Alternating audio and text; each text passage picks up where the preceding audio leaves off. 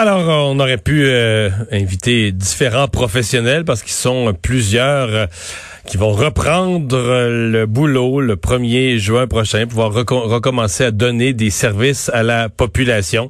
C'est ce qui a été annoncé euh, il y a quelques minutes par la, la vice-première ministre. Les précisions seront données d'ailleurs dans à peu près 20 minutes par le ministre du Travail. Guillaume Hamel, donc, est cofondateur de la clinique Physio Momentum. Il est physiothérapeute. Bonjour. Bonjour, M. Dumont. Bon, euh, la physio, donc c'est un des, des services de, de, de, santé privés qui va pouvoir recommencer le 1er juin. Euh, content de la décision? Oui, effectivement, nous sommes euh, vraiment contents. On attendait cette nouvelle-là depuis euh, maintenant longtemps. Ouais. est-ce qu'il y a des gens parce que est-ce qu'il y avait des services d'urgence, je sais pas quelqu'un qui a eu un accident au mois de février qui est en réhabilitation, etc. Des gens qui font de la physio à la suite d'un accident d'auto ou d'un événement, est-ce qu'eux ont pu continuer ou?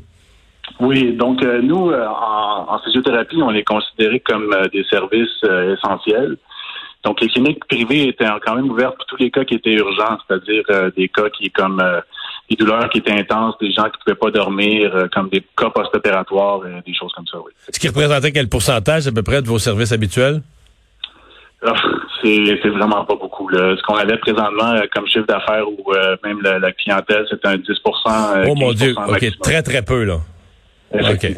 Euh, donc là, euh, avez-vous l'impression que ça va être un peu la folie, qu'il y a des gens qui sont en attente de leur service et qui vont se qui, qui, vont se dépêcher, qui vont sauter sur le téléphone, prendre un rendez-vous?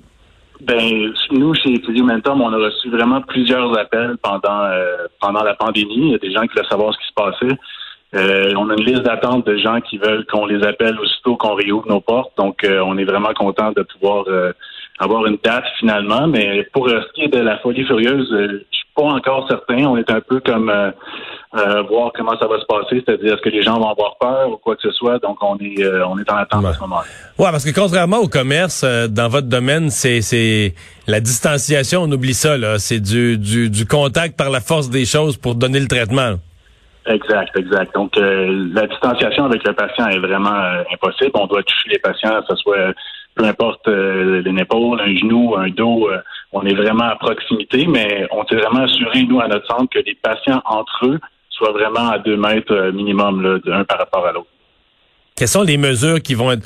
ben, je suppose que d'abord, vous êtes, étant dans le grand domaine de la santé, il y avait déjà un certain nombre de, de mesures d'hygiène qui étaient naturelles, mais qu'est-ce que vous allez rajouter là, à partir du 1er juin? On a vraiment des, des directives qui sont précises de la part de notre ordre professionnel.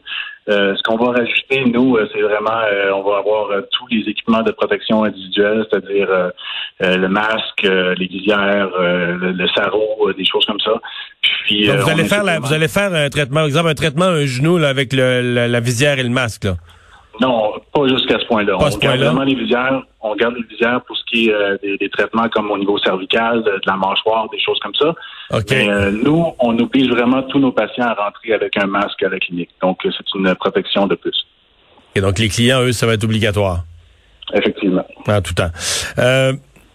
je, vous pensez quoi de la de la suite des choses? Avez-vous l'impression que justement des certains des clients vont avoir euh, vont avoir peur ou vont laisser aller les premières semaines voir comment ça se passe? Euh, le premier, c'est difficile à dire. On est vraiment euh, dans dans du jamais vu. Euh, c'est c'est pas quelque chose qu'on a vécu auparavant, une pandémie.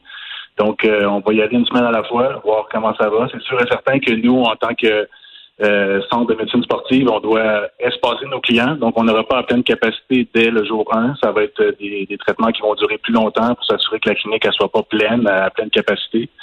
Puis, euh, ça va être vraiment au jour le jour de voir comment ça, se développe. Mhm.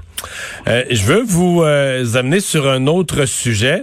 Le euh, on, dit que le télétravail, peut-être quelque chose qu'on n'avait pas soupçonné, mais que le, le télétravail vient avec un accroissement euh, des problèmes de dos. Est-ce que, est-ce que les employeurs ont investi dans des chaises euh, de meilleure qualité qu'on n'a pas à la maison? Euh, je suis pas sûr, je suis pas sûr que les employeurs ont investi dans des chaises pour les gens à domicile. Euh, je suis content que vous me posiez la question parce qu'on a reçu vraiment plusieurs appels pour des blessures qu'on voit, mais pas aussi fréquemment, c'est-à-dire euh, euh, des importants problèmes au niveau du bas du dos, du cou. des gens se demandaient comment ça se faisait qu'il avait mal au, coude, qu'il avait pas mal auparavant. Puis quand on faisait une petite investigation, nous, on a offert des services de téléréadaptation pendant la pandémie.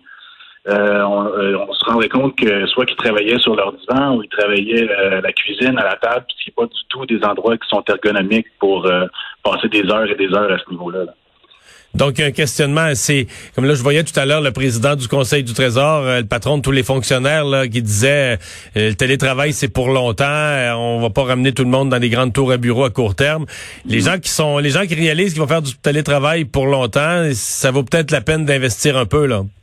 Effectivement, ça va être, ça va être à considérer, investir au niveau de un endroit qui est ergonomique, soit au niveau de la chaise, au niveau du bureau. On voit beaucoup les bureaux qui peuvent se lever debout. Donc, euh, ça va être important d'avoir des choses qui sont plus appropriées pour la, le domicile. Ouais. Parce que travailler, qu'est-ce qui est pas bon? Mettons quelqu'un qui fait juste mettre son ordinateur portable euh, à sa table de la cuisine, qui travaille sur une chaise, qu'est-ce qui se produit? Parce qu'à première vue, on pourrait dire que c'est correct, mais qu'est-ce qui est pas bon euh, à, long terme?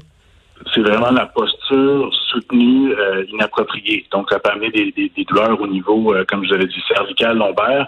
la colonne va vraiment être dans une position qui la met à risque lorsqu'on garde ça à long terme c'est vraiment important pour ces gens-là qui sont pas encore bien équipés de se lever souvent puis de, de bouger là, euh, au moins aux, demi-heures, c'est pas euh, même moins à ce moment-là. OK, donc c'est la solution. Si on n'est pas bien équipé, vaut mieux euh, faire faire quelques exercices, bouger à intervalles réguliers.